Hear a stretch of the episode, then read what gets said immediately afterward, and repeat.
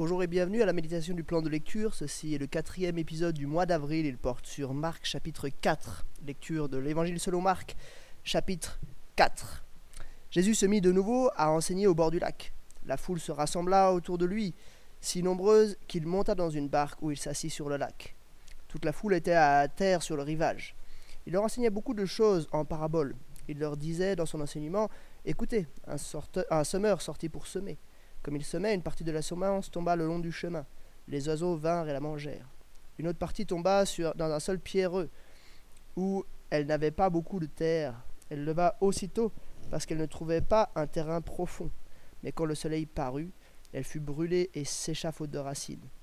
Une autre partie tomba parmi les ronces. Les ronces poussèrent et l'étouffèrent, et elle ne donna pas de fruits. Une autre partie tomba dans la bonne terre. Elle donna du fruit qui monta et se développait qui montait et se développait, avec un rapport de 30, 60 ou 100 pour 1. Puis il dit que celui qui a les oreilles pour entendre, entende. Lorsqu'il fut seul avec eux, ceux qui l'entouraient avec les douze l'interrogèrent sur cette parabole. Il leur dit C'est à vous qu'il a été donné de connaître le mystère du royaume de Dieu. Mais pour ceux qui sont à l'extérieur, tout est présenté en parabole, afin qu'en regardant, ils regardent et ne voient pas, et qu'en entendant, ils entendent et ne comprennent pas de peur qu'ils ne se convertissent et que leurs péchés ne soient pardonnés. Il leur dit encore, Vous ne comprenez pas cette parabole? Comment donc comprendrez-vous toutes les autres? Le semeur sème la parole. Euh, certains sont le long du chemin où la parole est semée. Dès qu'ils l'ont entendue, Satan vient et enlève la parole qui a été semée en eux. De même, d'autres reçoivent la parole dans un seul pierreux. Quand ils entendent la parole, ils l'acceptent aussitôt avec joie mais ils n'ont pas de racines en eux-mêmes. Ils sont les hommes d'un moment. Et dès que surviennent les, difficultés ou la persécution à cause de la parole, ils trébuchent. D'autres encore reçoivent la semence parmi les ronces. Ils entendent la parole, mais les préoccupations de ce monde, l'attrait trompeur des richesses et les passions en tout genre pénètrent en eux, pénétrent en eux, pénètrent en eux, étouffent la parole et la rendent infructueuse. D'autres enfin reçoivent la semence dans la bonne terre. Ce sont ceux qui entendent la parole, l'accueillent et portent du fruit, avec un rapport de 30, 60 ou 100 pour un. Il leur dit encore, apportons une lampe pour la mettre sous le seau ou sous le lit, n'est-ce pas pour la mettre sur le support? Il n'y a en effet rien de caché qui ne doive être mis en lumière, rien de secret qui ne doivent être mis au jour. Si quelqu'un a des oreilles pour entendre, qu'il entende. Il leur dit encore, prêtez attention à ce que vous entendez. On utilisera pour vous la même mesure que celle dont vous serez servi, et on y ajoutera pour vous qui écoutez. En effet, on donnera à celui qui a, mais celui qui n'a pas, on enlèvera même ce qu'il a. Il dit encore, Voici à quoi ressemble le royaume de Dieu. Il est semblable à un homme qui jette de la semence en terre. Qu'il dorme ou qu'il reste éveillé nuit et jour, la semence germe et pousse sans qu'il sache comment. En effet, d'elle-même, la terre produit d'abord l'herbe, puis l'épi, enfin le grain tout formé dans l'épi. Et dès que le fruit est mûr, on y met la faucille, car c'est le moment de la moisson. Et il dit encore, À quoi comparerons-nous le royaume de Dieu Ou par quelle parabole le présenterons-nous? Il est comme une graine de moutarde. Lorsqu'on la sème en terre, c'est la plus petite de toutes les graines qui sont sur la terre.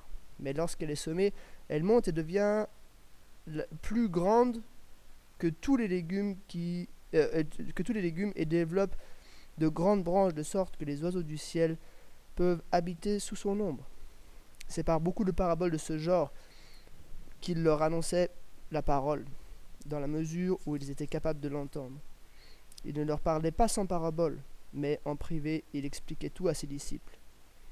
Ce jour-là, le soir venu, Jésus leur dit Passons sur l'autre rive. Après avoir renvoyé la foule, il l'emmena dans la barque où il se trouvait. Il y avait aussi d'autres barques avec lui. Un vent violent s'éleva et les vagues se jetèrent sur, la barque au point qu'elle se remplissait déjà.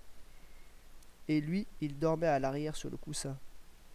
Ils le réveillèrent et lui dirent Maître, cela ne te fait rien que nous soyons en train de mourir Il se réveilla, menaça le vent et dit à la mer Silence, tais-toi. Le vent tomba et il y eut un grand calme. Puis il leur dit pourquoi êtes-vous si craintif? Comment se fait-il que vous n'ayez pas de foi? Ils furent saisis d'une grande frayeur et se disaient les uns aux autres Qui est donc cet homme? Même le vent et la mer lui obéissent. Jusqu'ici, la lecture de Jacques, chapitre 4. Je vais faire trois remarques sur, cette, euh, sur ce chapitre, enfin, sur ce chapitre et sur le contexte. Première remarque, j'aimerais euh, expliquer un petit peu le, la, structure de cet évangile de Marc. En fait, cet évangile de Marc qui se découpe assez bien en deux euh, segments. Un premier segment, les chapitres 1 à 8, puis ensuite un deuxième segment, les chapitres 9 à 16, avec un peu un point charnière, un point culminant euh, au, chapitre 8, le verset 29. C'est ce moment où euh, Pierre, hein, c'est Jésus qui pose la question, et d'après vous, il, demande ça à ses disciples, hein, qui suis-je? Leur demanda-t-il. Pierre lui répondit, Tu es le Messie. Donc en fait, on a un peu les, huit premiers chapitres, jusqu'à ce, chapitre 8, verset 29, euh, où Jésus révèle son identité à ses disciples. Euh, et puis à partir de là, et ça on verra après, hein, euh, Jésus va révéler non plus son identité, mais sa mission. En fait, il va aller vers sa mission, aller vers la croix à partir du chapitre 9. Et euh, les, ces, deux parties sont assez bien, euh, assez bien euh, identifiées par deux paroles de, Dieu le Père, en fait. Hein.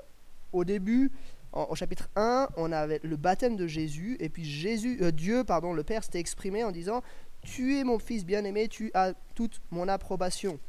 Et de la même de façon un petit peu similaire, euh, tout au début du chapitre 9, on a de nouveau euh, le Père qui s'exprime et qui dit Celui-ci est mon fils bien-aimé, écoutez-le. Avec euh, l'épisode de la transfiguration, on a donc le baptême qui comme inaugure la première phase de l'évangile, et puis la transfiguration qui comme inaugure la deuxième phase de l'évangile, et puis ces, paroles presque identiques hein, de, de Dieu à chacun de ces deux moments. Donc ça c'est pour euh, expliquer où on en est. En fait nous là ce matin on est au chapitre, euh, enfin aujourd'hui on est au chapitre 4 et euh, on est dans cette phase de montée en puissance, de révélation de qui est Jésus.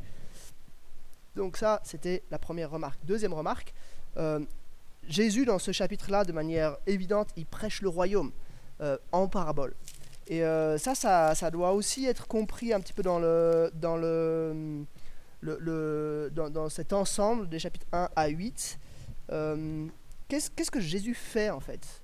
Il fait des, guérisons pour euh, révéler son identité, mais aussi, il, et en fait surtout, à, vrai dire, hein, il prêche le royaume. Ça, ça, enfin, on a déjà un premier indice de ça dans euh, chapitre 1, verset 14. Après que Jean eut été arrêté, Jésus alla en Galilée, il proclamait la bonne nouvelle du royaume de Dieu et disait, le moment est arrivé, le royaume de Dieu est proche, changez d'attitude et croyez à la bonne nouvelle. Donc ça c'est euh, le, verset de base, on pourrait dire, et cette prédication qui est extrêmement résumée au verset 15, hein, le moment est arrivé, le royaume de Dieu est proche, changez d'attitude et croyez à la bonne nouvelle, il est comme développé là au chapitre 4 euh, en parabole. On a un peu plus de détails sur ce que Jésus euh, enseigne. Toujours chapitre 1, euh, verset 38, euh, de nouveau Jésus s'exprime et dit Allons ailleurs dans les villages voisins afin que j'y prêche aussi, car c'est pour cela que je suis sorti. Donc Jésus euh, est vraiment là pour prêcher partout ce, message, hein, ce, ce, message du royaume. Et là, donc, chapitre 4, Jésus prêche ce message du royaume il le prêche euh, en parabole pour comme maintenir euh, le, voile à ceux qui ne peuvent pas comprendre. Euh, Jésus vient prêcher à ceux qui sont prêts, à ceux qui sont capables de comprendre. Et là, il, donne en tout cas trois, trois illustrations, hein, trois paraboles. Il y a la parabole des, quatre terrains, on se rend compte un petit peu de comment le royaume se développe. Il se développe dans des cœurs réceptifs, dans des cœurs qui sont prêts à le recevoir, mais euh, dans ces cœurs-là, il va produire quelque chose d'exponentiel, hein, un rapport de 30, 60 et 100 pour 1.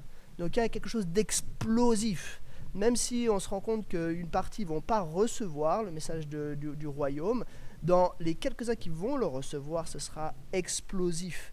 Et on se rend compte que même si c'est seulement un quart, hein, si c'est un, terrain sur quatre, même si c'est seulement un quart qui reçoit, ce quart euh, produit 30, 60 à 100 pour 1. Donc c'est vraiment comme une, progression exponentielle de ce message du royaume. Ensuite, il y a cette, euh, deuxième image hein, de l'épi qui euh, pousse quoi qu'il advienne.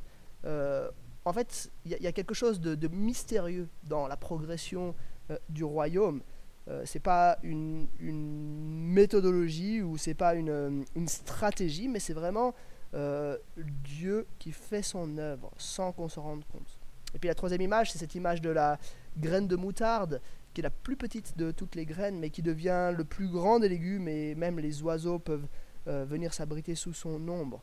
Donc là aussi, c'est peut-être quelque chose qui semble insignifiant, ça semble rien, mais là aussi, de nouveau, c'est un peu la même, la même chose. Ça, ça, ça, grandit de manière exponentielle, explosive, de telle sorte que les, les autres, enfin les, les oiseaux, ceux de l'extérieur, peuvent venir même s'abriter encore sous son ombre. Donc voilà un petit peu ce message du royaume. Euh, Jésus annonce la de quelle manière ce royaume va euh, grandir.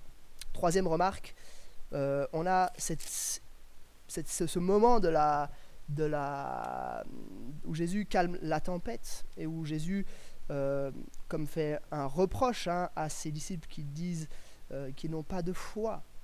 Donc on voit que on, est encore, Jésus prêche, mais on voit que euh, son message n'est pas encore bien compris, il n'est pas encore bien identifié. D'ailleurs, il y a cette, cette, question hein, des disciples à la fin. Mais qui est donc cet homme? Même le vent et la mer lui obéissent. Donc on voit que on est vraiment dans cette première phase. Hein, la, les disciples sont là, ils suivent Jésus, mais ils ne comprennent pas encore euh, qui il est. Ils entendent le message du royaume, ils, ont même le, décodeur, en quelque sorte, où Jésus leur explique la signification des paraboles, mais ils n'ont pas encore tout compris. Euh, et c'est vraiment... Enfin, il y, a comme un, un, crescendo ici, où de plus en plus les disciples vont comprendre, jusqu'au moment où on va arriver à cette affirmation de Pierre au chapitre 8. Voilà, c'était quelques remarques sur Marc chapitre 4 et je vous dis à demain pour un nouvel épisode.